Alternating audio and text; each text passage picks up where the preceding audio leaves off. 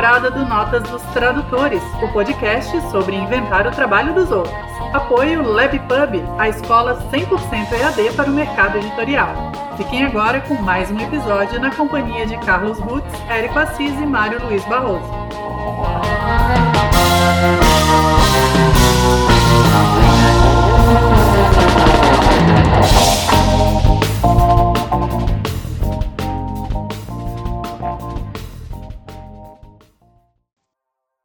Olá, eu sou Carlos Rutz. Oi, eu sou o Érico Assis. Eu sou Mário Luiz Barroso e você está no sexto episódio da quarta temporada do podcast Notas dos Tradutores. Um podcast sobre tradução, tradutores e traduzir. E hoje a gente tem um quarto elemento, mais uma vez, convidado. Finalmente a gente conseguiu trazer o senhor Fernando Paz. Tudo bom, Fernando? Tudo bem, Érico? Salve, Mário. Salve, Canão. É uma honra, um prazer estar aqui no podcast com vocês. Na verdade, é, é, a segunda participação do Fernando, que ele participou daquele nosso episódio sobre o Dia do Tradutor, fez uma participação rapidinha, né? Mas que bom que hoje a gente vai conversar, vamos, uh, como é que diz, sabatinar o senhor Fernando Paz sobre sua longa carreira. Boa, boa. Uh, começando, né, por uma pequena bio aqui, mas uh, depois ele vai falar mais. Eu sei que o Fernando, ele não é só tradutor, ele também é ator, palhaço. E ele vai nos falar mais sobre isso. Eu não sei qual é a primeira, a primeira profissão dele, se é tradução, se é tradução, se é palhaço, se é ator, ele vai, pode responder. Ele é formado em letras pela USP, uh, tem uma carreira teatral já de 25 anos, é isso? Uau!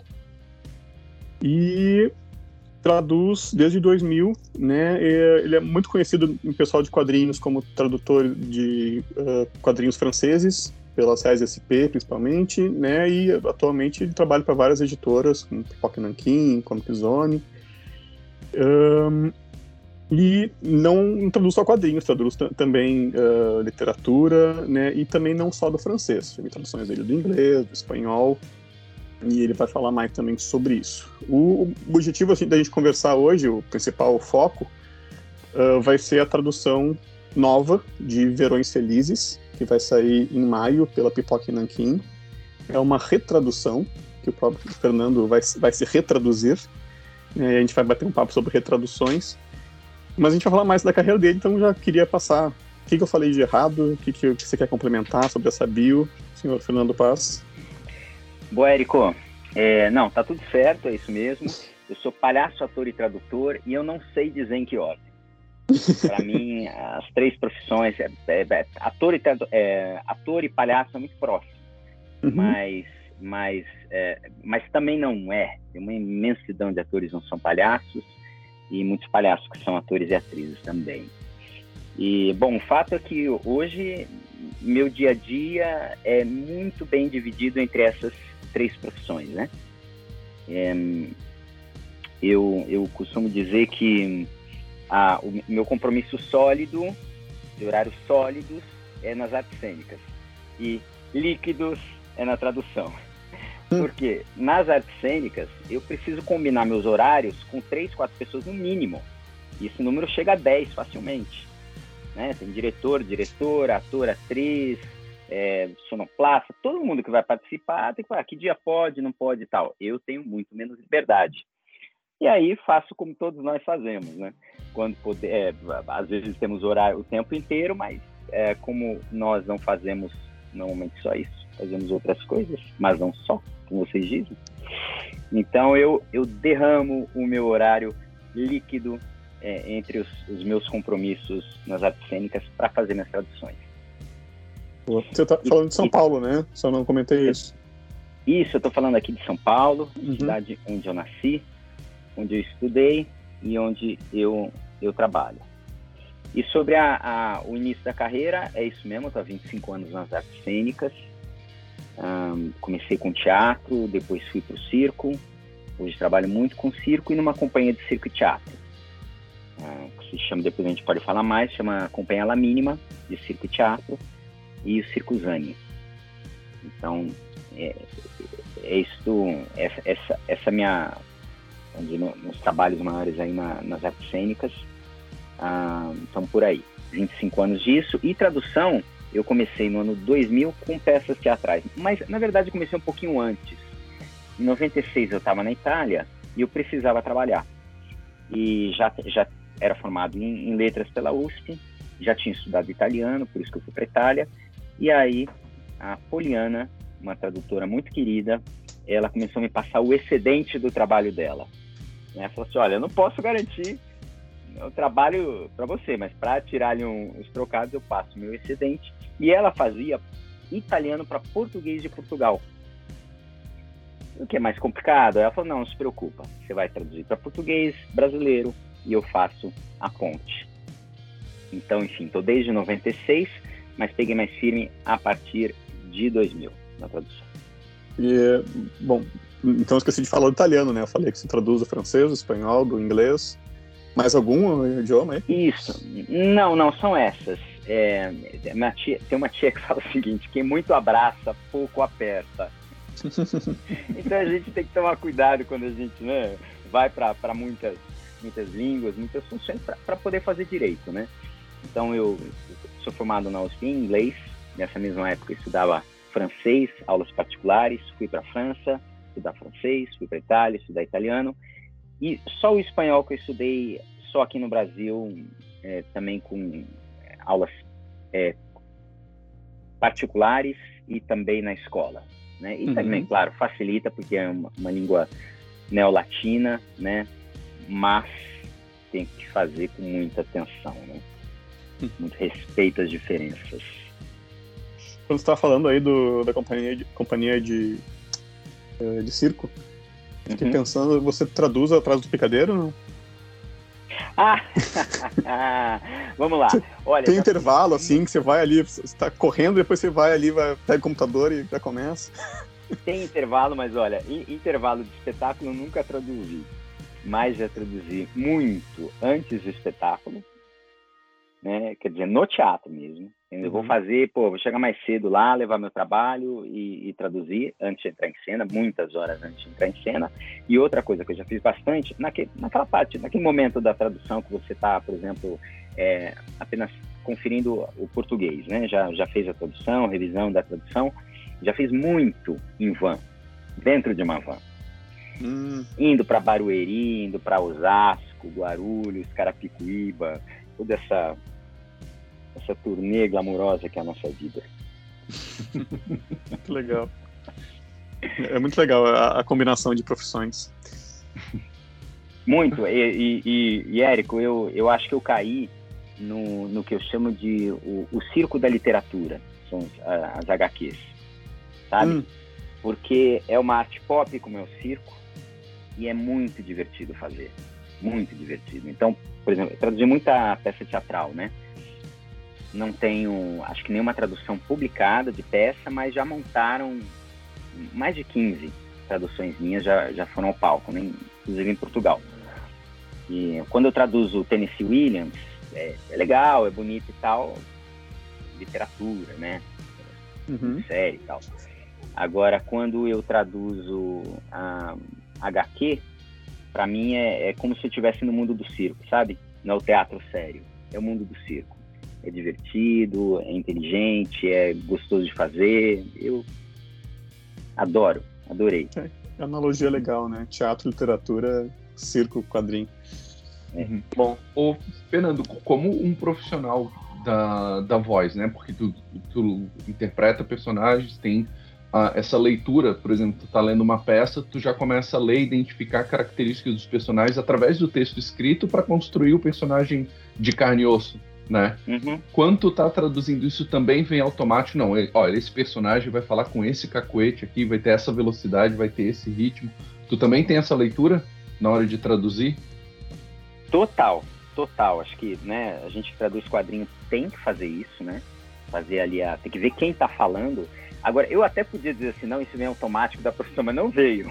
eu vou contar uma história. Os primeiros. Uh, os quadrinhos caíram no meu colo né? Isso é uma, eu agradeço até hoje. Ah, que me tem um grande amigo da faculdade, Rodrigo Faria Silva, e ele um dia foi conversar com ele, depois até podemos falar mais detidamente sobre esse início de, de carreira, se for o caso, e ele precisava de um tradutor para os quadrinhos. Eu falei, bora, vamos fazer.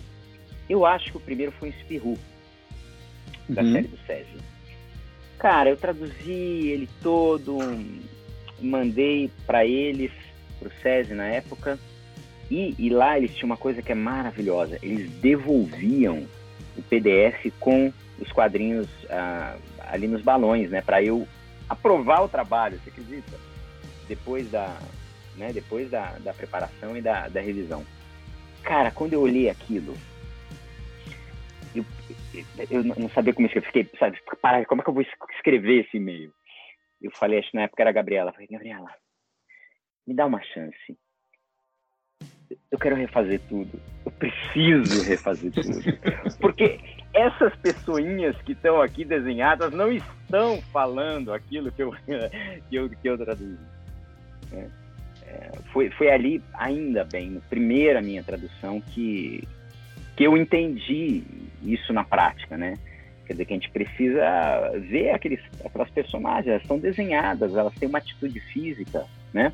Elas têm uma idade, elas têm uma relação com, com as outras personagens, formal, informal e tal. E aí, é, foi aí que eu entendi, no meu primeiro trabalho. Eu refiz, eu falei, ah, que bom, viva! E a partir daí, partir daí a coisa, a coisa foi, né? E, e, é claro, essa coisa da, da, da, coloquialidade, o texto tem que estar na boca, vale, vale tanto para o teatro quanto para os quadrinhos. Né? Você falou que foi o primeiro trabalho lá para o SESI.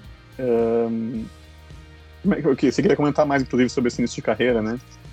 Ah, sim. É, pois é. Como, como é que eu entrei ali na, nos quadrinhos? Como que eu tive essa graça? Bom, eu, eu trabalhava no teatro e, e, fazia muita tradução de, de peças, né? Porque como as pessoas sabiam que eu era formado em letras, então meus colegas, né? Falaram assim, pô, eu tenho aqui um Tennessee Williams, quero um, é um, um Eugene O'Neill, um, Major, Bernard Shaw, pediam para eu traduzir, eu traduzia, eles montavam e tal, durante muito tempo. E aí eu queria entrar no mercado editorial. Eu queria, chegou mais ou menos 2015, eu falei, eu quero entrar no mercado editorial. Só que eu não sabia como entrar. E vocês sabem que não é simples, né? Quer dizer, acho que você manda um currículo para uma editora, acho que cai numa caixa muito especial. não é? Mas, ah, legal, mas valeu, valeu. Não, é, não vou te responder assim, não é assim que acontece. E eu não sabia como fazer. Então fui, procurei uma amiga, Bel Coelho, e falei assim, Bel, ela é do mercado editorial, especialista em, em literatura infantil juvenil. E fiquei uma, umas duas horas com ela. Uhum. Ali conversando, falei, pô, quero entrar, como é que faz? E, e ela também, foi super legal. Cara, explicou como funciona, tudo, tudo. E no final, eh, ela olhou para mim e falou assim, Fernando, o melhor jeito é assim. Você conhece alguém que trabalha na área, mas alguém próximo a você. Essa pessoa pode te trazer com mais facilidade. Falei, cara, pensei, pensei, falei, pô, eu estudei com o Rodrigo na faculdade. E o Rodrigo, eu sei que ele é editor e tal. Aí escrevi pro Rodrigo, um dia ali todo falando e tal. A gente era muito amigo na época, a vida levou para outros caminhos. E ele falou, respondeu para mim assim, Deco, me chamar de Deco, no meu apelido familiar. O Deco, você caiu na hora certa, no lugar certo. Hum. Eu estou assumindo aqui a editoria do SESI e vou começar, vou começar a traduzir quadrinhos. Então, já te convido aí para traduzir o, o primeiro que a gente vai fazer, o segundo, enfim. É claro que eu me conhecia como aluno da faculdade, né? Ele sabia que eu era aplicado e tal, né? E eu tinha sorte de fazer a minha melhor matéria com ele, então ele achava realmente que eu era o cara certo para fazer aquilo. E aí, e aí foi que eu comecei. E aí de cara foi Espirru e Verões Felizes. Então Verões Felizes também foi um dos meus primeiros quadrinhos. Pois é, se, se a gente entra no Guia dos Quadrinhos, ali o primeiro tá listado como o primeiro lançamento é o Verões Felizes. E é, e é justa. Mas não sei se, a gente às vezes faz uns trabalhos ser, antes, ser. né, que saem fora de ordem, não é a mesma ordem que a gente entregou, né? E também pode é. ser que o dos quadrinhos seja errado. também tem essa possibilidade. É, eu não, não sei dizer. Eu sei que foi quase simultâneo ali. Sim. Uh, você fez vários, vários meus trabalhos lá para para a SESI, né? Tô, quase todos os uhum. quadrinhos do francês. Uh, o Valerian também, né? Acho que a fez. E, e aos poucos eu também fui, fui para outras editoras fazendo mais quadrinhos. Uh, uhum. O que, que você lembra assim de mais importante, mais relevantes dos, desses trabalhos? E também não só quadrinhos, outros que você fez né, na, na literatura, o que, que você quer colocar da, do, do currículo aí de mais marcante? Cara, para mim foi assim. A maior parte do meu trabalho é com quadrinhos, eu dou graças a Deus. Às vezes me procuram para literatura. E aí também tive sorte. Outro dia caiu para mim é, traduzir o Fantasma da Ópera. Quer dizer, é tradução e é dentro do meu métier. Esse claro. passa todo dentro do teatro. Então tem muito jargão. Sabe? Tem muito o, o, o que, o que há debaixo de um palco. O que, que é uma quartelada? O que, que é um bastidor? Né? O que, que são os bastidores, né? O que é uma quartelada? Então, uma quartelada, o palco ele parece uma, uma peça única, mas não é. Ele tem algumas, ele tem alguns buracos ali que são tapados por uma uma uma, uma, tab, uma prancha retangular de, de madeira, né? De uhum. modo que você pode fazer sumir e surgir as personagens debaixo do palco, do porão do palco. Uhum. Então, a quartelada essa peça de madeira retangular que você tira, pode ter um metro e meio por um metro, que você tira e, e põe à vontade. E um palco pode ter muitas quarteladas. Tem palco que não tem também, que não tem porão. Boa. E aí, e aí, e aí eu me lembro, essa, essa também, essa foi ótima, porque eu estava traduzindo, só que chega uma hora, cara, você não sabe o que, que passa na cabeça do escritor, onde que ele aprendeu certas coisas, e depois ele está escrevendo no século XIX. Ele começa a falar, descrever os porões da, do, do, do, da ópera né, de Paris, e uns termos é, de, de carpintaria que são muito específicos, né? Uhum. Quer dizer, os mais simples seriam, sei lá, tesoura, frechal e tal. Isso seria o mais simples. E eu estava com um vazamento aqui em casa, e quem estava fazendo era o espirro. Quem estava consertando para mim. E o espirro, ele é contra-regra, cenotécnico e cenógrafo, com quem eu trabalhei durante muito tempo. E ele é daqueles faz tudo, né? Então, eu tô lá traduzindo, falo assim, espirro, que diabos pode ser isso? Eu começava a fazer uma tradução mais ou menos uh, livre do, do que estava sendo descrito. Eu falei assim, não, isso aí, Fernando, é o seguinte, aquele saco de areia que eles colocam ali, não sei o quê, para puxar o contrapeso do peso da, da, vara que desce do, sabe, para as varas descerem ali pela, pelo urdimento. Eu assim, eu vou acreditar você na, na tradução, na tradução Fernando Paz e Espio. Que sorte! Muita sorte. Isso é uma delícia a nossa profissão, né? A gente está sempre aprendendo, né? mesmo na, na, na, nossa área. E aí, bom, aí romances. É, isso daí, traduzir de Ulisses Jim também, que é muito bacana. É, uma, uma versão da Bela Adormecida. Eu também gosto, mas eu vou te falar uma coisa: nada como traduzir quadrinhos. e quais são os preferidos dos quadrinhos, então? Cara, olha, bom, Verões Felizes é, foi um dos primeiros grandes que eu peguei. Uhum. Que eu já traduzi e, e, gostei demais de traduzir. Eu tenho outros aqui, olha. Não tem vídeo, né? Então eu posso fazer isso, né? é, eu gostei muito de trazer, traduzir Valerian. A série do Espirru, que foi feita, aquela especial, né? Foi feita por, por outros é, Schwartz, Ian, a contemporânea, né? A contemporânea. Essa contemporânea eu adorei, porque é o espirro na, durante a guerra, a questão nazista, comunista e tal, né? Uma, uma que eu traduzi recentemente que eu gostei muito também foi as obras completas de Funk, Funk Bukowski. Ah, essa é fantástica, sim. Eu achei muito divertido esse personagem. Pra Farid Silva, né?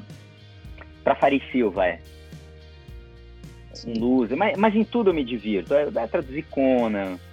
É uma delícia, né? Ah, os Conans para Pipoca Nankin? Aqueles do francês? Pra Pipoca Nankin, isso. Essas tá. da, da, da, edição definitiva eu traduzi alguns, né?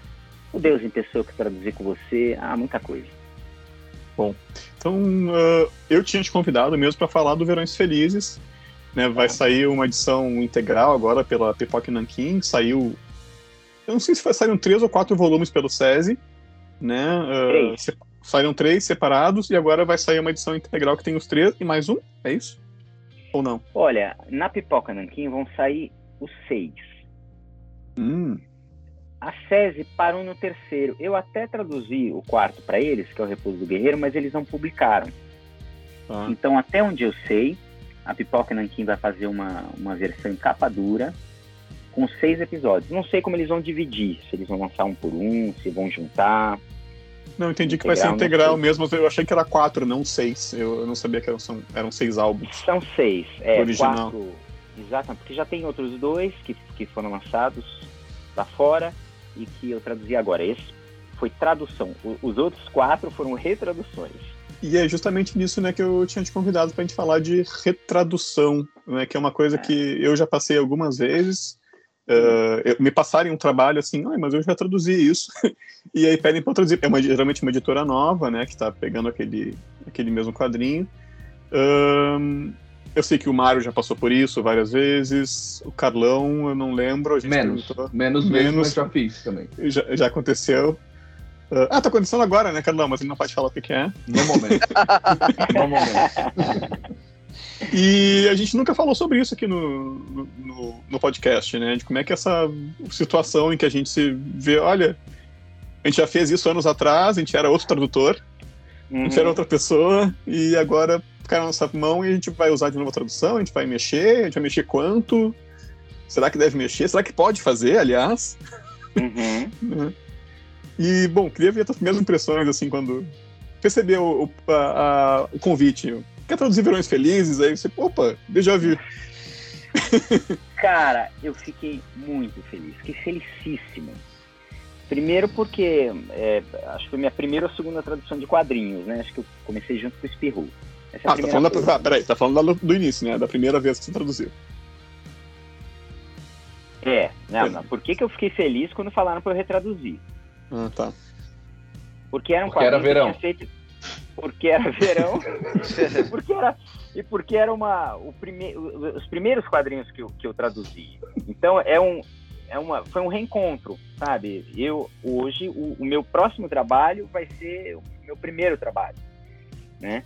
Então a primeira coisa para mim foi assim, foi uma aula de humildade. Hum.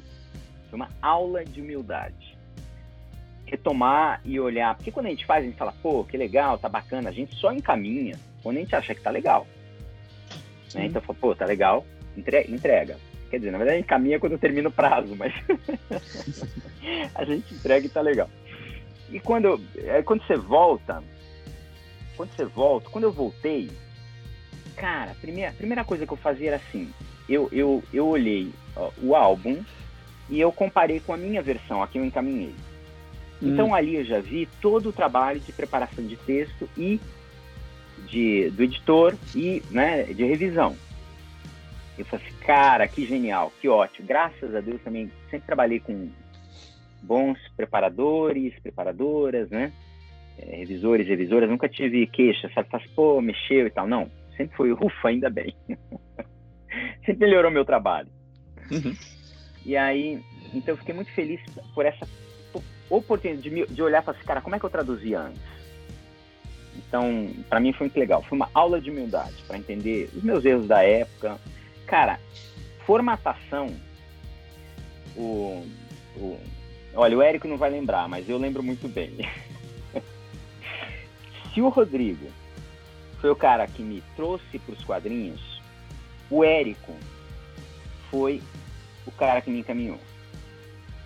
O Érico, ele foi meu Virgílio nessa, nessa divina comédia ali, passando pelo inferno, purgatório até o paraíso. Eu ligava para ele, falava assim, como quem não quer nada, né? Falei, ô, oh, Érico, tudo bem, tudo bem? Então, cara, tô traduzindo aqui, não sei o que, preciso mandar. É, como é que você é, formata? Quando é o caso de. Como é que você faz ali para anotar isso aqui? Fazia cada pergunta básica para ele. E o Érico tinha a maior paciência para me explicar. Falei, não, põe lá o número da página, põe ali o número do quadrinho, do balão, não sei o quê. Todas as perguntas básicas eu fiz pro Érico. Não sei se você lembra. Não lembro mesmo. Ainda bem. E eu procurava, claro, não ser, não ser pesado, né? ser o mais tranquilo possível. Então, a formatação que eu entreguei o, o meu primeiro trabalho é impossível. Impossível. É, parecia ali um. Não tinha, não tinha guia, não tinha. Acho que não tinha nem número de página. Eita. Era uma sequência. É, é, porque quem estava recebendo ali também era novidade para quem estava recebendo, tá? Uhum. Porque foi a primeira vez que eles estavam editando o quadrinho. Então, aos poucos, a gente foi se entendendo. E se você numerasse os quadrinhos? e se você numerasse as páginas? Sim. Quem ajuda, sabe facilita, né? Como ajuda. Quem sabe facilita ajuda. Então, isso também foi ótimo. Olha que, que maravilha, né? Então, eu chegando na minha ingenuidade. Então, quando eu revisitei, eu pude ver tudo isso: formatação, a própria coloquialidade, a linguagem que eu usava. Isso por um lado. Isso, por um lado, eu já adorei. E uma outra coisa, assim que saiu publicado, eu olhei assim pra, com a Luciana, né, minha esposa, olhei e falei assim, ah, isso é lindo. Aí bati um olho no quadrinho e falei assim, ai, eu não acredito que eu, que eu traduzi assim, não acredito que eu fiz isso. Sabe quando você entrega a tradução e já tá lá na frente, depois você fala, puta, descobri. Descobri Sim. como eu tinha que traduzir aqui, sabe? Já passaram por isso? Pô, é por isso. Sempre. Toda é semana? É por isso que a gente não lê depois que chega pronto. Exatamente. Exatamente. oh, oh, deixa eu só, só fazer um, um, breve à parte, assim, junto, junto com, com uma pergunta, né? Que é. envolve o que você falou. Eu já ia fazer lá no começo, mas é ótimo que você tenha, que você tenha falado. Que é o quanto que você é crítico com relação ao seu trabalho se você olha de novo para ele, né? O quanto que você o, que, o quanto você é imperdoável, você é, você é inclemente com o seu trabalho, o quanto que você se dá chibatadas e, e, quando, quando, quando olha para ele, né? E, hum. e essa questão, assim, já que você caminha, transita por várias áreas, na hum. verdade, assim, você está falando dos seus quadrinhos, eu tenho vários que eu passei por isso, mas eu lembrei hum. da minha dissertação de mestrado, me, me lembrei do meu TCC da graduação. Eu olho para eles e eu acho que talvez todos sejamos eternos insatisfeitos com os que escrevemos ou traduzimos. Jogo a bola uhum. pro meu lado. Boa. Boa. Olha, eu eu sou, eu faço parte aí desse time, eu posso jogar bola com vocês aí desse time. é, eu, eu sou, claro que também sei reconhecer que no geral a tradução tá boa, etc. Mas o que que acontece também? Eu vendo teatro. E qual é a grande graça do teatro para mim nesse sentido? A cada noite eu refaço. E, e, é exatamente assim, né? Não tem repetição. Eu falo, cara, aquela piada não deu certo. Ali o tiro não foi. Tiro que eu falo é o punchline. Né? O tiro não, não, não, valeu, não foi bom. E vou melhorando. O caco foi o primeiro, mal largado. O caco foi mal, mal largado. Isso aí esquece. Foi, foi bom. É exatamente essa a minha vida. Então, quer dizer, se você assiste a primeira apresentação, a, nossa estreia, por isso que a gente chama os amigos para ver, a estreia, e depois, sabe, 30 apresentações depois, é outro espetáculo. Porque é todo mundo fazendo a trigésima tradução do mesmo álbum de quadrinhos. Entendeu? Então, tudo aquilo que você deixou para trás, puta, você põe na próxima noite. E põe na outra noite, e põe na outra noite. De modo que lá na frente, você tem uma excelente tradução de um álbum de, de quadrinhos, né? E aqui a gente sabe que não, né? É. é entregou. Mas cá, né? você se xinga muito se você se você se ler de novo. Ah, é, ah. é, tipo, em, em, quanto tempo você se xinga e se critica e se chibata? Em um segundo, depois, na semana seguinte, um ano depois, você não tem o que fazer e, e pegou aquela tua tradução e tá olhando? Cara, não é sempre. É só quando eu abro de novo o álbum. É, é, só quando eu abro de novo o álbum e, e a, a, gente tem uma mágica, né? A gente abre bem naquela parte onde tem algum negócio que você fala, hum, aqui eu podia ser melhor. Eu, Agora, eu, sim, por exemplo. Vai lá, vai lá, mano. Não, não, eu só ia dizer que, por exemplo, assim, às vezes é mais veloz do que a publicação, porque hum. como é, eu, eu tenho algumas traduções que são sequenciais, então eu reaproveito os cabeçalhos e créditos do número anterior. Sei lá, vou, trazer, uhum. vou traduzir o 898, eu pego o 897 uhum. para pegar a formatação. E aí eu uhum. percebo que simplesmente eu esqueci um verbo na primeira frase, assim. Tipo assim, ele está indo para lá e eu deixei ele indo para lá. Na primeira é frase, isso, assim. Isso. Então, assim, eu, é, antes de publicar, eu já estou me xingando. É isso que eu quero dizer. Não, exatamente. É. Não, isso também, quando eu retomo, né? É, outro que me, me, me, ensinou os passos da tradução, quer dizer, é, que me. É, consolidou aquilo que eu já havia aprendido foi de novo o Érico, né? Com a história de traduzir, voltar para fazer a revisão da tradução e depois fazer a revisão no português. É né? uma coisa que eu fazia instintivamente, mas conversando com ele. Um, e aí, a cada etapa, é, é, você percebe, você fala, pô, jura que eu fiz isso? Jura que eu fiz? Agora, o pior é quando você terminou tudo, vai encaminhar, e eu tenho, eu tenho um vício. Vou contar aqui para vocês. Eu terminei a tradução, eu vou encaminhar. Eu colo no e-mail, tá colado, Aí eu abro o e-mail que está colado para ver se eu colei o certo, né? Porque vai que eu colei o errado. Aí quando eu abro, ele ele abre, eu dou uma olhadinha e aí eu já posso, quando encontro alguma coisa nessa, nessa olhada, eu já falo, ai meu Deus. Uhum. Aí vou lá, escolo, arrumo e volto, né? Um, mas é, é, é, um pouco o tempo todo, sabe? porque a gente também tem uma coisa de ouvir, tem, tem dia que a gente está melhor de ouvido, sabe? E, tipo, a gente formula a frase super bem, uhum. às vezes uhum. sai mais dura. Sim. Então, é, é o tempo todo. Agora, tem coisa, por exemplo, ótimo. Por exemplo, eu vejo assim, ah, tá correto, mas eu posso formular melhor. E é uma coisa que eu vou aproveitar muitas vezes em outras formulações. Porque às vezes é aquele negócio assim, é, cadê? Aí você, ah, onde tá? Sabe quando você encontra, qual é? Isso aí você vai se repetir em muitas, uhum. em muitas traduções.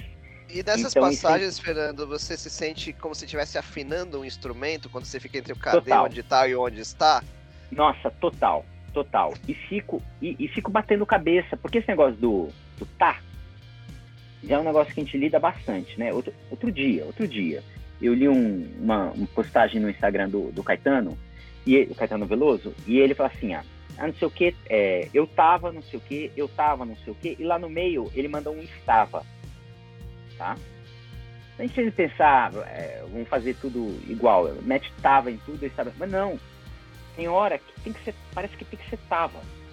E tem momento que, pelo jeito, pela elocução, pelo ritmo, é estava. Uhum. Então, não, é, sabe, não é a mesma coisa sempre. Sim. E às vezes você Nós e a gente, né? Nós e a gente é. o tempo todo. Até e, o para vezes, e pra varia dentro do mesmo personagem, né? Para e pra, exatamente. Tem hora que é pra, pra onde? Você não vai deixar para onde? Pra onde? Né? Mas tem vezes que a, a, a, tá, tá, formulando de outra maneira que é para. Você fala, cara, aqui não cabe pra. Né? E, e, e eu, e eu, às vezes, é, é, que nem afinar um instrumento. Às vezes eu sinto que eu tô com o ouvido melhor ou tô com o ouvido pior. Né? Então isso, isso também, também varia muito. E tinha uma mudança em, em especial no Verão Infeliz que eu queria muito fazer, que é aquela que eu, que eu sabe, descobriu, é Eureka. É, fazer uma. Posso falar aqui, contar dessa? Claro, por favor. Era, era uma. Ele, a família, né, Verão Feliz, Folderro, ela sempre sai é, da Bélgica, mais frio, para passar verões felizes no calor, no sol, no sul da França. Então é sempre para o sul que eles vão, nunca para o norte. E aí, é, as crianças são pequenas e o pai brinca: olha, tem uma bússola aqui, mas ela é meio diferente, ela, ela não sabe onde é o norte, ela só aponta para o sul, né? E chamava de Perlo Nord, Perlo Nord. Ah, literalmente perde o norte, né? Eu fiquei perde o norte, perde o rumo, né? E fiquei com isso na cabeça. E lá atrás, há sete anos, há oito anos, eu mandei, acho que perde o norte, perde o rumo, né? Porque é uma brincadeira com a criança, né? Perde o rumo, ah, vai lá, criança, ah, perde o rumo e tal. Cara, depois que publicou, eu falei assim, não é. Ela é a desnorteada. ela, ela, não, ela não tem norte, ela é pérola nó, ela não tem norte. Ela é desnorteada. E eu queria mudar, eu queria pegar exemplar por exemplar. e desenhar em cima. E desenhar em cima, ou desnorteado ou desorientado. E agora eu consegui, desnorteada. Agora, o, o Mário, tem outro lado também. Ah. Tem aquela tradução que você fala, ah, eu mandei bem. Tem essa, cara. Eu acho que talvez todos nós passamos por isso e, e vale a pena te perguntar. Você já pegou tradução antiga sua? Você fala assim, nossa, que solução genial, por que, que eu parei de usar isso aqui? Eu vou voltar a usar. Quem dera, Mário, quem dera. Só quando chegar no teu nível, Mário. Só quando a gente chegar nos teus Cara... 40 anos de tradução. É, exato. Não, eu, eu tenho, teve a, a primeira tradução do romance que eu fiz, que foi Uma Bela Adormecida, eu nem acredito que fui eu. Agora, agora, eu vou, agora eu vou me lamber aqui. Ah! Cara, que puta tradução, que gostoso, que, sabe? Peguei bem o espírito da, da, da contação da história, era muito elegante, né? A, a, a história como ela era contada, né? Mas também, cara, se eu contar em número de horas, quantas horas eu passei ali, porque eu falei, cara, eu não acredito que isso vai ser publicado. Foi meu primeiro romance, né? Então, é, também tem isso. Ali, eu, boa, Mario. De vez em quando eu vou abrir o. Eu vou abrir a... Abre o Bela Adormecida. Eu vou abrir a Bela Adormecida, né? O dia que eu triste. falar, pô, até que, eu, até, até que eu mandei bem. Mas será que todos nós já não fomos melhores tradutores no começo? Porque nós investimos mais horas e, e, e fazíamos mais revisões, usávamos mais travas de segurança e nos questionávamos mais? Brutal, Mário, eu tô com você. O que, que, vocês acham, o Eric, o, o Carlão? Carlão? Eu acho que tem, eu, não, eu acho que tem, eu acho que tem os dois lados. Tipo assim, o excesso de, auto, de autoconfiança pode te induzir a cometer mais erros, né? Uhum. Então, é, ao mesmo tempo que a gente evolui, a gente aumenta o arsenal de soluções ao longo do tempo. Uh, só que essa autoconfiança pode fazer com que a gente recorra às ferramentas erradas ou as que a gente está mais habituado a pegar, em vez de recorrer. Adão, aqui precisaria ter buscado algo um pouco mais complexo, um pouco mais. Então, acho que tem os dois lados e eu acho que essa, essa corda bamba é o que a gente não vai se livrar, assim. A gente não vai se livrar. Porque acho que a gente reconhece, pegando uma tradução nossa do início, ó, isso aqui estava muito verde faltava substância aqui. Em compensação, a gente também disse assim: ah, mas, pô, na época eu tava tão empolgado com isso aqui. seu começo, tipo, o, o, primeiro, que nem o Mário falou assim, o primeiro volume do 878 era tão legal traduzir o volume 1. Agora no 878 eu já 878, não tô mais tão apaixonado assim pelo personagem. Mas é que também é, até recorre, é, recorre ao que o Fernando falou, né? Quando ele vai fazer uma peça, ele tem a chance de, de refazer e é, é, subliminarmente, mesmo que de forma não intencional, isso nos dá um alerta para o risco da automatização. Em vez de. É sempre para, para, para. Aqui é sempre para, para, para. Usar sempre o mesmo recurso. Essa que é a questão. A gente pega. Aí eu tô com esse prazo que o Fernando falou né? Então a tradução talvez é que nem obra ou reforma, a gente nunca termina, a gente abandona, né? Assim, uhum. olha, deu uhum. prazo, acabou Foi. o dinheiro, vamos é. nessa. E, mas eu acho que a automatização é um risco constante. Uhum. E é por isso que a gente deve se questionar sempre. Uhum. E o ator ou o palhaço tem a chance de fazer uma nova apresentação muito em breve. Uhum. Uma, so, né, variações sobre o mesmo tema. E nós não, a gente entregou e que terror, né? E assim é. por diante. E tem um outro aspecto. Vai ficar. É, e tem um outro aspecto também que algumas obras, por exemplo, que estão em aberto, por exemplo, revistas mensais, elas são uma obra em aberto. Elas começaram 30 anos atrás com o autor X, desenhista Y, e foi trocando, trocando, trocando. Então a linguagem trocou não só o tempo, mas os autores mudaram, evoluíram, né? Os autores mudaram. E aí eu vi muito isso traduzindo a saga do Príncipe Valente, que eu traduzi do primeiro ao último. Então, os autores que começaram a escrever, o autor, né, o Hal Foster começou a escrever em 38, ele tinha uma visão de mundo que ele mesmo mudou no pós-guerra. O pós-guerra ele já era outro escritor. Ele já estava antenado com outras coisas no final dos anos 40, começo dos anos 50. E aí atravessou os 60, começou os 70 Aí, lógico, ele faleceu, foram vindo outros autores, e no final a, a gente mesmo percebeu, o Mário acompanha bastante de perto isso aí, como tipo eles estavam escrevendo para leitores dos anos 2000 no final. Era uma história medieval, mas nitidamente quem estava escrevendo também mudou. Então, a, quando a gente pega uma obra em aberto, a gente tem que lembrar que o autor também está evoluindo. Então, até o texto dele, o original, é, ele mesmo leu o, o que ele criou e não gostou e mudou e foi evoluindo nos volumes seguintes, como a gente, como tradutor. A gente, ah, não gostei muito das soluções que eu encontrei, muito provavelmente o autor também não gostou das primeiras soluções que ele encontrou para sair uhum. da situação A para B, fluência, ritmo, etc. Humor, né? Às vezes ele usou humor que nem é engraçado, assim, e no final ele vai ajustando e deixando. Então, essa paranoia não é só nossa, né? O autor que escreve por longos tempos ou obras em também tem essa crítica. É, total. Tudo não, só para fechar. Vai lá. É, não, é só para te dar mais munição, Fernando. Uhum. Eu ouso dizer, pelo que eu acompanhei do, do Príncipe Valente, que o Ralph Foster ele parte de machista involuntário para feminista convicto. É, é, é, a evolução dele pro, pro pós-guerra. Pós mas é isso, desculpa, perdão, mil perdões por atropelar, mas é só para te dar mais munição. Não, mas é, é isso. Essa, bah, essa é outra questão, quer ver? Né, você falou ali do, do, do machismo e do feminismo. É convicções pessoais, né? É, no, no Verões Felizes tem briguinha de criança e tal que chama de é, idiota. Tem, tem o idiota que é, tem idiotia, né? A, a, patologia, a doença e tal, né? Eu tenho evitado usar na tradução. Você, assim, ah, seu, ah, sei lá, depende, bobão, sua besta, imbecil. Uhum. Tá? Isso foi uma, uma mudança que eu fiz aqui no, no Verões Felizes. Uhum. Né? É uma convicção pessoal, né, que eu, eu acho melhor assim. E não é o, exatamente, não é exatamente o politicamente correto que está agindo subir. Eu não estou sendo infiel à tradução. Né? Uhum, assim, ah, uhum, idiota. Para mim, eu sou imbecil. Seu, uhum. Sabe? É, tá ali junto. Então, isso isso aí também. Quer dizer, a gente muda mesmo, né? E eu encontrei aqui na, na, na nas traduções mas muita coisa. Inclusive, coisa que eu não, não enxergava que vinha em letra pequena e que me mandaram um PDF melhor com que eu enxergava e, e, e, pude mudar, né? Mas tem um monte de mudança. É impressionante o que muda. É, e, uhum. a, e, e, outra a outra coisa, o trabalho que deu.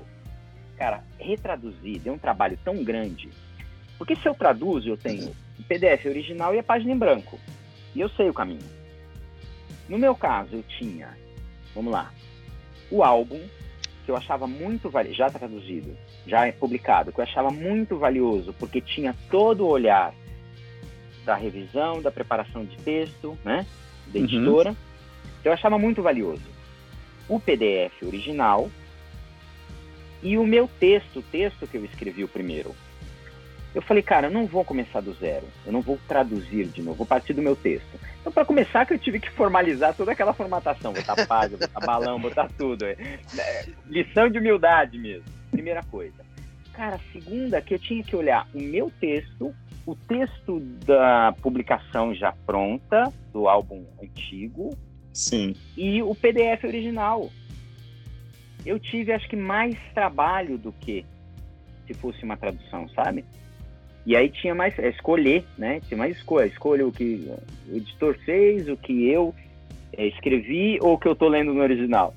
Porra. Tem um, um fator extra, né, Fernanda, também. É, dependendo da distância que você falou que começou a traduzir nos anos 2000, quadrinhos, foi isso? Não, não foi. Eu, é, quadrinhos, é, quadrinhos faz oito anos que eu comecei. Mas é como a sociedade e a tecnologia estão é, evoluindo e se transformando vertiginosamente, é, a, com, como a sociedade evolui, tem certas coisas que a gente não pode traduzir mais da mesma forma. E a gente é uhum. obrigado a repensar. Eu não sei se com oito anos você começou a perceber, por mais cuidadoso e respeitoso que você fosse, que você teria de ser ainda mais cuidadoso, ainda mais respeitoso com algumas passagens. É, então, aí a gente entra naquela dilema que todos vivemos, que é a fidelidade original, né? Uhum. Então, se o original está sendo machista, talvez eu tenha que ser machista ali, tem que traduzir Sim. o que está escrito, né? Uhum. Não sei se é não sei se é disso que você está falando. Mas acho que não, é, né? Da linguagem. É, não, é, é não, assim, eu acho que o original tem que ser respeitado, assim. É, não, é isso, eu concordo plenamente com você. Uhum. A questão é que, às vezes, as opções dentro do machismo, a gente consegue encontrar um caminho que seja um tapa com luva de pelica e não um soco Isso. na boca do estômago. Mantendo a fidelidade, né? Mantendo a fidelidade, é. Total, super, super concordo. É, é, é, porque a gente trabalha com muita nuance, né? Uhum. A linguagem é nuance, então sempre. Ah, hoje a gente não, tem como fazer uma publicação dessa sem. Por exemplo, tem muita coisa que eu traduzo no Conan que eu traduzo e, e mando nota pro editor. Falou, cara, quero te falar todas as passagens que eu tô vendo aqui que tem racismo, que tem isso, que tem aquilo, que tem aquilo, que tem aquilo outro. E ou dou sugestão, ou então falo, não sei o que vocês vão fazer, mas eu, eu, eu, eu, eu faço questão, eu, eu, me sinto na obrigação de, de anotar, né? De comentar. E fazer o que está ao meu alcance para. Agora, dessa de, de mudar, e quando é o contrário? Tem, tem vezes você revê o que você fez e quando você traduz uma coisa que, na verdade, você só vai traduzir, você só vai trabalhar daqui a três anos, quem sabe? Vamos lá, do que, que eu estou falando? Hum. Todas as séries, muitas vezes, elas vêm na contracapa com todos os nomes dos títulos das 50 números que vêm a seguir. e você está no número 1. E aí o editor fala assim, não, a gente vai traduzir os 50 nomes atrás. Ai. Puxa. Ai, e você fala, cara, como é que eu vou dar um título para um álbum que eu não abri? Sim. Tem álbum que ajuda. Tem álbum que fala, não, acho que é isso. Mas tem tanta possibilidade de Mas ser qual, um, um qual é o caso, sentido. Hein? Hã? Qual é o caso? O caso é Espirru. Ah, tá. Toda a série do Espirru. Eu tava no número 1, eu tinha 67 atrás. Eu tô com ele aqui, ó. Nossa. Eu tenho tudo aqui atrás, ó. 53. Né? tinha coisas do tipo Sidra para as estrelas. Que diabo é Sidra para as estrelas? sem ler. Sem ler o negócio, né? abadia misteriosa, mas tranquilo. Ah, ah, abadia é uma abadia misteriosa, misteriosa. Você fala assim, acho que dessa, né, não vai dar problema.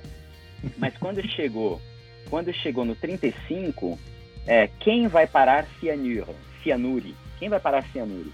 Sim. Eu, sei, eu não sei quem é cianuro, me ajuda, pelo amor de Deus, não sei o que, que é isso, né? E acabou sendo uma personagem e, e, e aí o, o, editor, na época é, que fez a preparação, uh, disse assim, ah, esse cianuro é cianeto, quem vai parar cianeto. Eu falei, é, mas eu não sabia. E foi cianuro. Mas tudo bem, nome próprio, o nome dela ficou cianure, não ficou cianeto, né? Mas esse é um caso de, de evidência, né? Tradutor evidente. Sim. Uh, respondendo a tua pergunta, finalmente, uh, que você fez lá atrás, eu, eu, não sei, pode parecer meio arrogante dizer isso, mas eu, eu não acho que eu desenvolvi a autoconfiança ainda com nenhuma tradução. Porque uhum. o que me acontece muito, assim, eu estar traduzindo um projeto novo e eu me dar conta de uma solução, assim, que Tipo esse cadê ou onde tá, que vocês mencionaram antes, né? E eu, nossa, eu nunca usei isso. Podia ter usado isso em todas as traduções que eu fiz antes. Né? Eu sou um burro. Hum. Imagina agora, tô, vamos, hum. agora passou, deu azar, vou usar nessa, a partir de agora eu uso. Mas fico pensando em todas aquelas que eu não, não usei, né? Uhum. E aí chega, chega, uma outra tradução, a, próxima, e aí acontece a mesma coisa. Vem uma nova solução assim, fantástica, e eu, puxa, não usei todas as outras. Ah, azar. Então agora para as próximas eu uso. As, as, que passaram, não. E vou, tem um acumulado aí de, de traduções que eu nem de quero ver. Ali. É. é. é, de passivos que eu não, não quero ver de novo. Um, é. E eu. É por isso que eu não tenho essa autoconfiança. Eu sempre meio desconfiado do, das minhas soluções. Uh, ah, só total. que. É. Só que eu tô agora no momento. Essa semana mesmo, eu tô revisando uma tradução uh, que eu fiz há uns anos atrás, acho que pode ser uns oito anos mesmo. E tô me contrataram para traduzir outra editora, né? Outra editora pediu para traduzir o mesmo quadrinho e eu não tô encontrando tantos problemas assim quanto eu achei que eu ia achar, quanto eu é, achei que ia encontrar na minha própria tradução. Um, eu não tô fazendo isso de conferir a, a tradução impressa, né, que passou já por revisão, preparadores, editores porque eu também não quero que fique muito parecida. Um, mas eu tô meio em dúvida. Eu tô, tô, tô sentindo que tá uma coisa que eu não tô percebendo na, na minha tradução. Você tá, que... tá, achando estranho que tá tão bom assim? É, tá legal, eu tô gostando do que, do que eu fiz há anos atrás. Mas uhum. então né, tem alguma coisa errada. E eu vou. Ainda tem mais uma revisão em cima disso, depois eu vou, vou hum. mexer mais. Ah, mas que bom, eu acho que tem isso também, né? Tem texto que é, vai, vai melhor pra gente, que a gente faz melhor. Às vezes, você tá traduzindo romance, cara, tem, tem autor que você não é. entende como ele escreve. Não é, sabe, é difícil a escrita. Sim, tem isso também, sim, né? Sim. Tem isso também. Autor que se escreve assim, gente, não é, tá legal. Eu e acho, aí? Eu, Também pode ser isso, pode ter batido o santo com esse quadrinho específico. Uhum. Tá? E, ou revisei mais vezes, porque é, é um quadrinho que eu gosto bastante, e aí eu cuidei melhor, e é por isso que agora eu tô revendo ele e tô gostando. Mas, mas tem isso, eu tenho muito, muito livro, muita tradução que eu me, me, bato assim com o autor, e por mais que eu faça essas três fases assim em cima do livro, né? Traduzo, reviso, reviso de novo. Uh, eu chego no final e ainda acho que eu não peguei cert, certinho assim qual é o tom do autor, como, por que ele escreve daquele jeito, né? Qual é o, a toada ali. Uhum. Por que, que ele escreve tão mal assim? Sem citar nomes. Mas eu acho que a gente acaba passando por um pouquinho pela experiência do, do desenhista, né? Do ilustrador do, do Frank Quitely com Grant Morrison. Eles trabalharam juntos e aí falaram assim: como é que você entende o que o Grant Morrison está querendo dizer? Ele falou assim: não, eu não entendo. Eu apenas desenho o que ele me pede para desenhar. Se eu tiver feito alguma coisa errada, ele me diz para dar uma mexida tal. Mas ninguém disse que eu entendi. Eu acho que quem trabalha com Yodorovsky ah. deve ser assim também. Nossa, exato. Nossa, total. Falei assim, olha, eu tô escrevendo, mas eu juro que eu não entendi. a gente teve, a gente já gravou um episódio com o Pedro Bolsa, né, que traduziu umas coisas de Jodorowsky, e ele disse que é, é um pouco assim, porque o que, que você vai fazer com aqueles textos lá que, que dão uma volta gigante por tarô, por espiritualidade, é. não sei mais o que. Você traduziu também o Jodorowsky, eu tô traduzindo? Eu traduzi, traduzi o Jodorowsky com Manara, no Borja. O Borja, sim. Tá saindo agora, né? Tá, tá, saindo agora, é. é. Não, para esse, para esse, eu tenho amigos lá na França que eu escrevo sempre. E, é, e vou variando, vou eu vou alternando, que é para não encher muito saco. Uhum. E aí eu falo assim, cara, o que, que quis dizer com isso? Eu mando ali o quadrinho, eu falo assim, não entendo essa referência. Aí quando eu vejo que eles não entendem, ou que não existe essa expressão, eu falo, beleza. Eu acho que eu tô, tô, no caminho certo. Porque às vezes é, você acha que é uma expressão idiomática. Uhum. Você fala, pô, legal, minha amiga francesa vai saber. Ela fala, não, não sei, não tem isso aí. eu também não entendo. E o Dorovski inventou, ninguém entendeu, ficou por aquilo é. mesmo. Ele traduziu do, do, chileno na cabeça dele, do espanhol chileno na cabeça dele, né? E ninguém entendeu. O, o desenhista só fez o que estava lá colocado no roteiro e pronto. E ninguém é. entende e fica assim, porque ele é um gênio. É, Exato. Aí tem que ter bom senso. Também não tentar super interpretar, porque senão você pode errar feio, né? Uhum. E, e, e ir pra frente, né? Bola pra frente. É. Mas tem acertos lindos, assim. Recentemente eu fiz um, um, um Lupin e eu sempre li muito é, história de detetive quando era moleque, né? Uhum. E eu gostava muito de tentar adivinhar, e nunca adivinhava, né? Li uns Agatha Christie, quase tudo, e, e, chegava no final nunca adivinhava quem era quem era assassino nem nada. Mas tem a coisa, você precisa construir a charada para o leitor matar. Se você traduz mal, você está em desvantagem com, com o original. Uhum. O original construiu ali, você vai entender, e no outro não. Por que, que eu estou falando isso?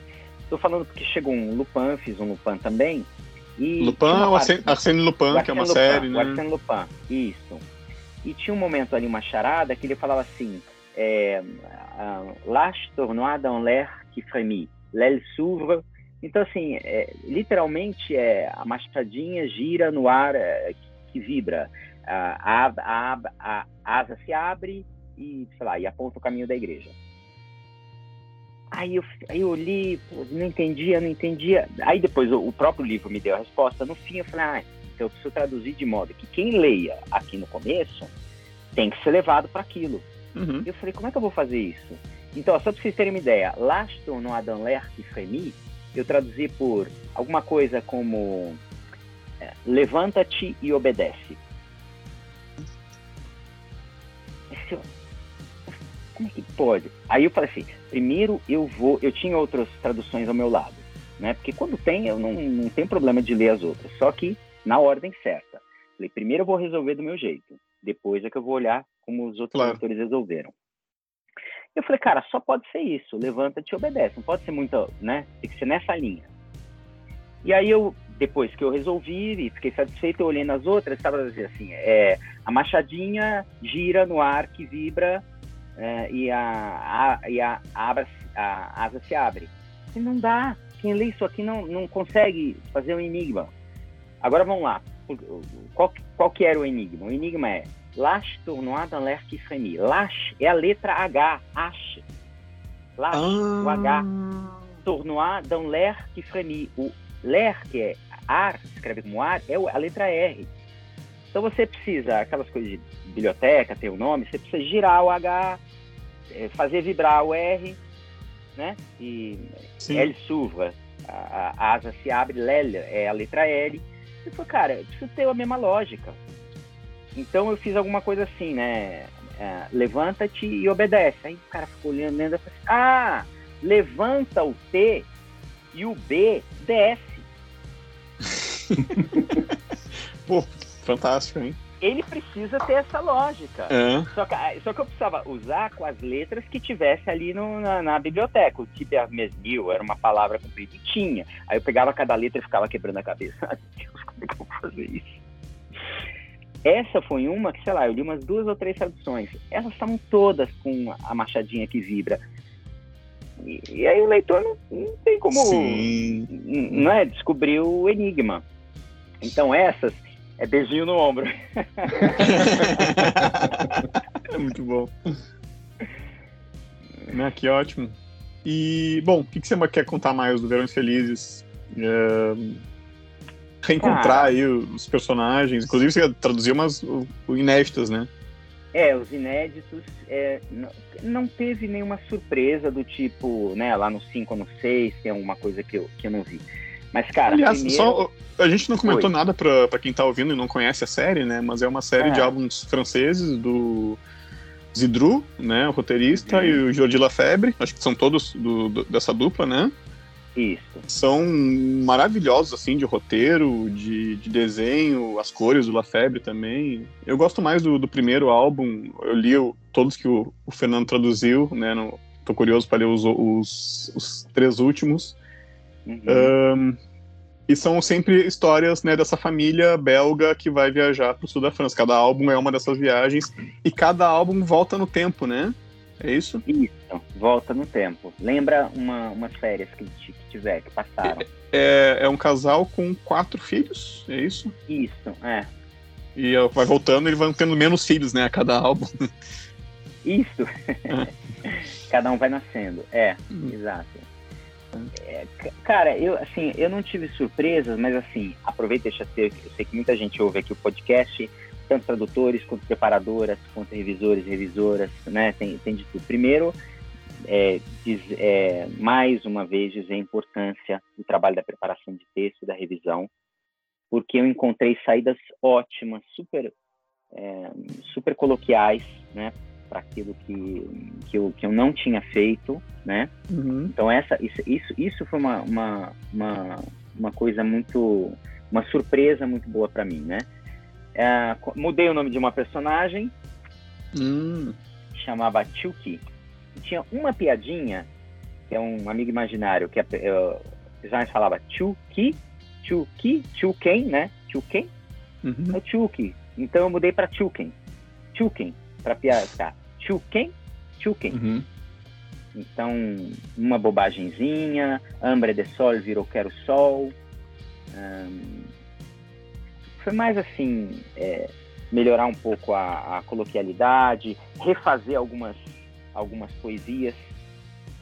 Tem letras Sim. de música aqui, sabe, refazer ah, assim, com, com assim, melhorando, aprimorar mesmo, né? Então, ah, eu não sei, eu, estou muito feliz aqui com, com, essa, com essa refação. Mas tenho certeza também que se eu olhar outro dia, eu também vou querer mudar alguma coisa, né? Mas faz parte. Acho que faz parte. Eu também faria, eu pensaria a mesma coisa. É. Ah, teve uma ótima aqui. Ainda temos tempo para um negócio? Claro. É o seguinte, teve a segunda chama Acalanque, né? E aí, uh, porque o segundo volume, né? O segundo, a segunda o segundo história. volume é a Calanque, porque quando você vai, eu, eu, quando você vai lá para Marselha, ali na, na, região do Mediterrâneo, você tem essas formações que são falésias que dão no mar, muito bonitas, que eles chamam de Calanque, Inner Calanque. Né? E, e eu morava em Aix-en-Provence, lá perto, então tá sempre muito presente para mim, né? E aí é, traduzi. E aí o, o, o, Rodrigo, o editor, ele falou assim, olha, ele escreveu assim, ó, é, Deco, tá tudo legal aqui, mas eu recebi um, um e-mail de um amigo fazendo uma pergunta, vou encaminhar para você. Nada de sério, tá? Mas temos uma resposta. Era o seguinte, grande Sidney Guzman, ele, ele escreveu falou assim, olha, é, um amigo levantou uma dúvida, não seria o Calanque? Eu falei, caramba, tinha mandado, eu falei, não, calma. Eu, eu, tinha, eu, eu, eu tinha uma razão para escrever isso. Aí fui, procurei e tal.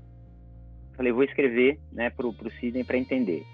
Qual é a questão? Calanque não existe em português. Né? Não tem, quer dizer, é, eu procurei no, no Volpe, né, o vocabulário da Academia Brasileira, Carlos Aulete, no Aurélio, Cudum Voaz, no Luft, Priberan, nada, não, tinha, não tem, né? E aí pensei que podia ser outra coisa, podia ser uma espécie de falésia, mas, mas é, tão, é tão característico daquela região que é difícil mudar, sabe? A questão era entender se ia ser acalante ou calante. Né? Ah, acontece que quando você jogava no Google, dava o calante. Onde? Na Wikipédia. Mas Wikipédia não é dicionário, né? Uhum. Mas, é, né, fazedor de opinião e tal. E aí nos sites turísticos tinha tanto o Acalanque quanto o Calanque. E aí eu escrevi um longo e-mail pro, pro, pro Sidney explicando para ele, né, é, que, que eu mantive, como não existe a palavra em português, eu mantive o gênero, né? Mantive o gênero é, em, em, francês, não tinha por que mudar. Agora, quem bate, quem batia Calanque dava o Calanque na, na, na Wikipédia. Aí parece que é um erro nosso, né? Uhum. Mas depois de uma longa explicação, né? Eu tenho um e-mail aqui na minha frente, não sei se vale a pena ler algum trechinho. Fui procurar, etc. E tinha algumas opções. Ah, tá aqui, ó. Lembrei. O próprio verbete me deu explicação. Este artigo foi inicialmente traduzido do artigo da Wikipedia em inglês. Então pega em inglês. Calanca é neutro, né? Uhum. É, o Calanque.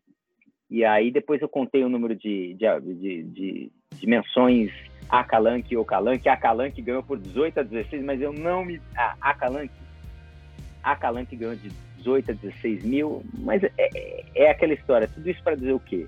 Que hoje a gente está diante de uma Wikipédia que muitas vezes é a pode aparecer como a dona da verdade, né? Sim.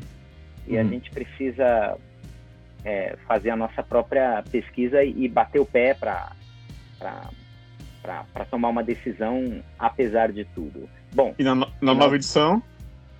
Oi? Na nova edição do Verões, tá? Não, vai sair sempre a Calanque. A Calanque. A Calanque. E acho que hoje, se olhar no, no, no na, na Wikipédia, tá a Calanque. E aí depois o Sidney me respondeu. Fernando e Rodrigo, muito obrigado por isso. Foi um meio longo, duas páginas. Muito obrigado pela explicação. Sou um chato da língua portuguesa e fechei com a justificativa do Fernando. então essa foi uma. A Wikipédia está realmente como uma calanque, né? Ou as calanques. Isso. Foi corrigida. Pós Fernando Paz. Então, agora fica aí, fica aí a dica para vocês tentarem imaginar quem corrigiu. Né? Sim, verdade.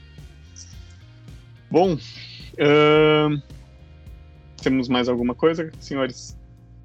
Sim, queria perguntar para o Fernando, a gente falou do Fernando é, tradutor, ator, palhaço, e queria saber do Fernando, professor, que foi a coisa que a gente não falou, como é que foi a experiência de dar aula, né?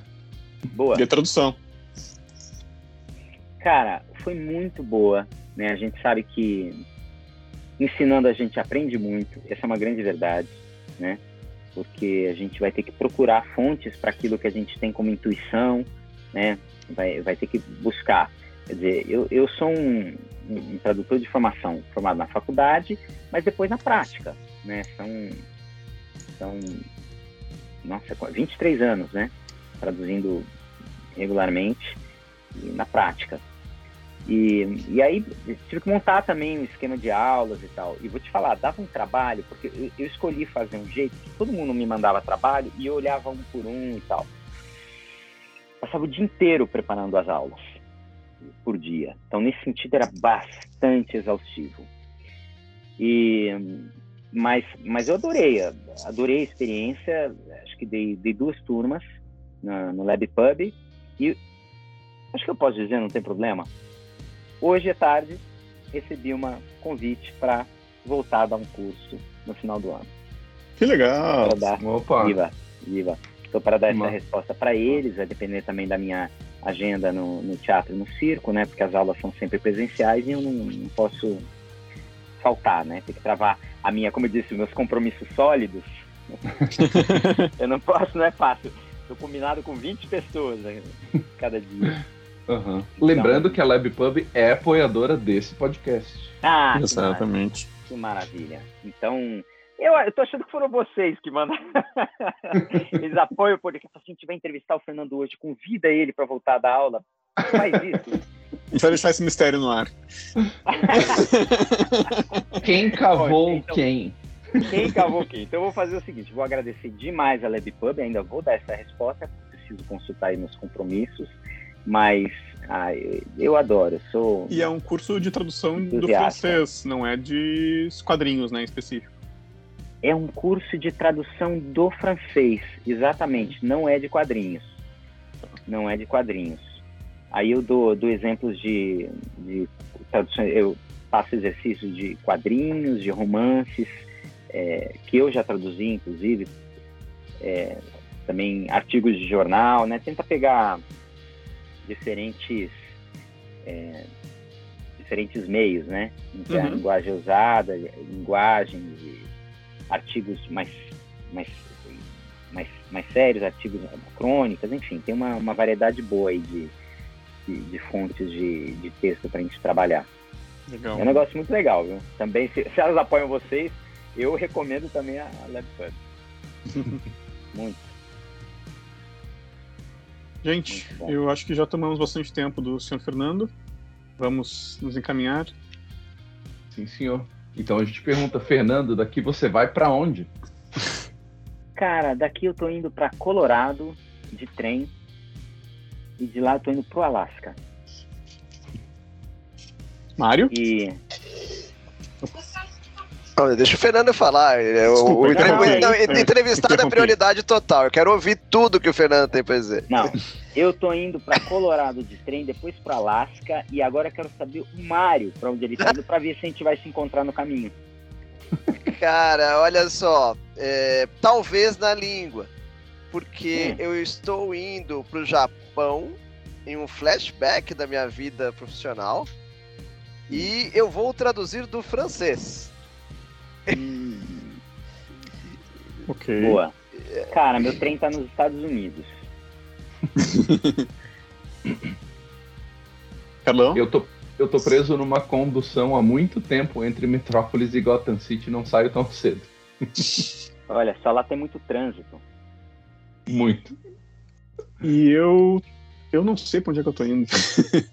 eu acho que Olha eu tô indo só. pra Chicago. É, Chicago, meu, meu, meu, destino, mas não posso falar muito mais do que isso. uh, Fernando, muitíssimo obrigado.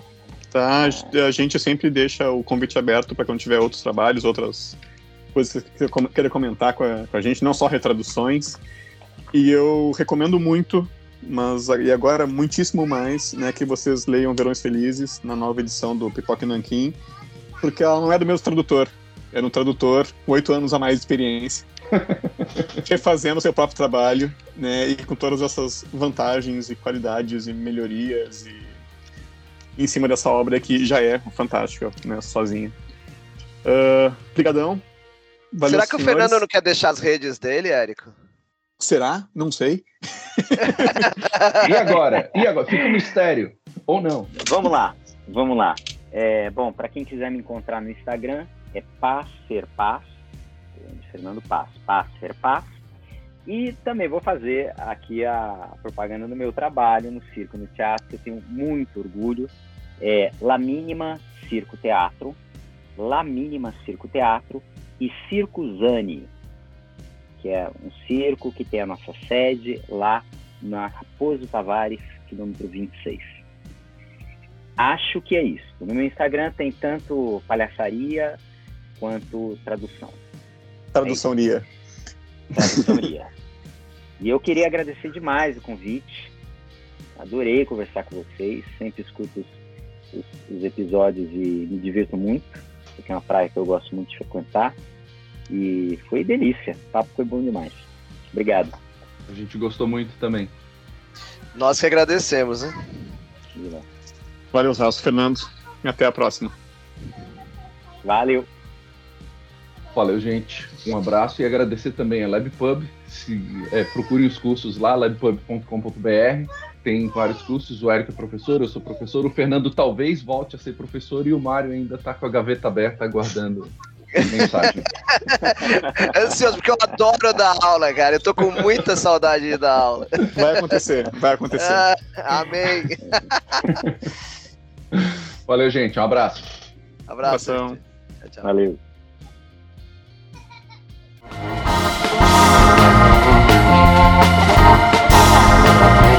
Esse foi mais um episódio do Notas dos Tradutores com apoio da LabPub. Mais informações, labpub.com.br. Não deixe de acompanhar nossas redes sociais. Até mais!